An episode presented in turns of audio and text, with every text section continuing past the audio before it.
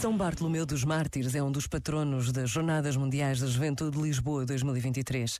Nasceu em Lisboa em 1514 e aos 14 anos ingressou na Ordem Dominicana. Foi arcebispo de Braga, participou no Concílio de Trento. Reconhecido e aclamado pelo povo como arcebispo santo, pai dos pobres e dos enfermos, foi canonizado pelo Papa Francisco em 2019.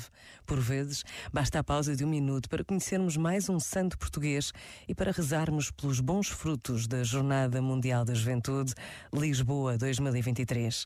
Pensa nisto e boa noite. Este momento está disponível em podcast no site e na app.